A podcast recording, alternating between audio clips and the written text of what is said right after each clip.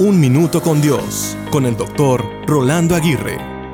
¿Te ha pasado que aunque muchas veces hagas las cosas bien, por alguna razón muchas cosas te salen mal? A veces te preguntas por qué a los justos les pasan cosas injustas. En la Biblia encontramos un caso muy pertinente al hablar al respecto. Un día Satanás se le presentó ante el Señor y le pidió permiso para probar a su siervo Job.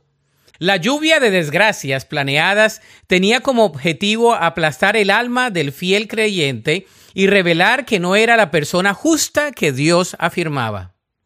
Por lo tanto, después de que Job perdió sus posesiones, sus hijos y su salud, sus amigos vinieron para consolarlo.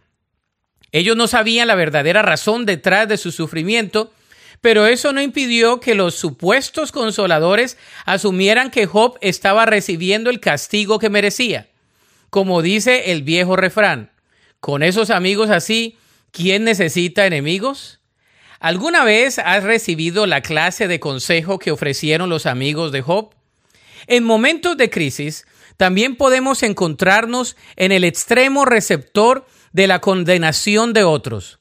Sin embargo, Job nos enseña a cómo responder, lo cual les cambió la perspectiva a sus amigos.